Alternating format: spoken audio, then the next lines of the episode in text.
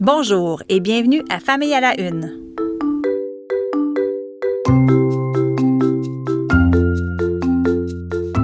Mon nom est Maude Goyer et voici ce qui a retenu mon attention ces derniers jours dans l'actualité liée à la famille, à la parentalité et aux enfants.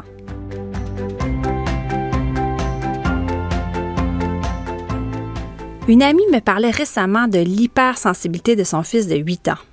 Son garçon ne tolère pas les bruits de mastication des autres membres de la famille, entre autres à l'heure des repas.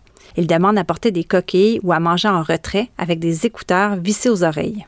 Évidemment, cela désole et déstabilise mon amie. Elle a décidé de consulter un ergothérapeute avec son fils afin de mettre en place des stratégies pour lui venir en aide. En fait, ce que vit son fils semble être de l'hypersensibilité sensorielle, qui est en fait le résultat d'une anomalie dans le traitement de l'information qui mène à une réaction exagérée. Je vous donne des exemples. Un enfant qui ne supporte pas de porter des bas parce qu'il dit que ça lui fait trop mal aux pieds. Un autre qui entend un oiseau chanter à l'extérieur et qui couvre ses oreilles avec ses mains en disant que ça lui fait trop mal. Ou encore un enfant qui goûte un nouvel aliment et le recrache avec dégoût en jurant qu'il ne mangera plus jamais ça de toute sa vie. Ce sont tous des exemples cités dans un livre qui vient tout juste d'être publié aux éditions Midi 30 et ça s'intitule 10 questions sur les hypersensibilités sensorielles chez l'enfant et l'adolescent. Il est écrit par l'ergothérapeute Josiane Caron-Santa. Plusieurs questions sont abordées, comme par exemple qu'est-ce qui déclenche cette hypersensibilité, comment savoir si c'est bel et bien cela, et comment aider un enfant à jongler avec son hypersensibilité au quotidien? Je n'ai pas terminé ma lecture encore, mais déjà, je retiens qu'il y a quatre éléments essentiels pour bien accompagner son enfant hypersensible, soit comprendre, valider, outiller et prévenir. Je vous explique. Comprendre la perspective de l'enfant, valider ce que vit l'enfant sans minimiser sa perception, car il ne s'agit pas ici d'un trouble de comportement. Outiller l'enfant en lui montrant des stratégies qui lui conviennent et prévenir les difficultés en apprenant, entre autres, à mieux se connaître. J'ai appris aussi que l'hypersensibilité sensorielle ne se guérit pas, mais avec la maturité du système nerveux, une meilleure connaissance de soi et de bonnes stratégies, elle peut diminuer et l'enfant peut apprendre à la gérer. Bon, ce livre-là me semble vraiment une ressource précieuse. J'ai déjà hâte de le refiler à mon ami. Avez-vous lu le reportage sur l'exploitation sexuelle des enfants sur le web? C'était dans la presse vendredi et samedi dernier. On en parle comme de l'autre épidémie. Ouf, je vous préviens, il faut avoir le cœur accroché solidement pour lire ce dossier au complet.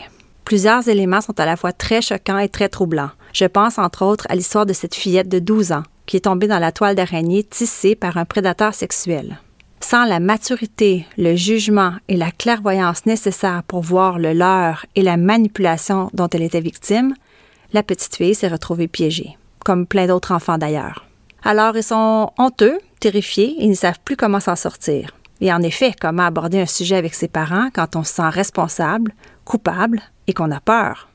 À la suite de cette lecture, j'ai pris le temps de réfléchir et j'ai décidé d'aborder ce sujet avec mes enfants, qui ont 11 et 13 ans.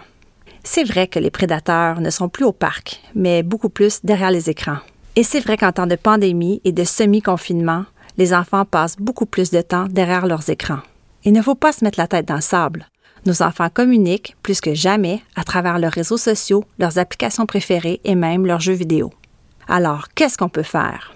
Ouvrir la discussion, surveiller ce qui se passe et poser des questions, limiter le temps d'écran en définissant ensemble des règles, sensibiliser prévenir, et surtout les avertir qu'on sera toujours là pour les aider et les supporter. Peu importe la situation et peu importe à quel point ils pensent qu'ils se sont enfoncés, il faut qu'ils sachent que notre porte est toujours ouverte.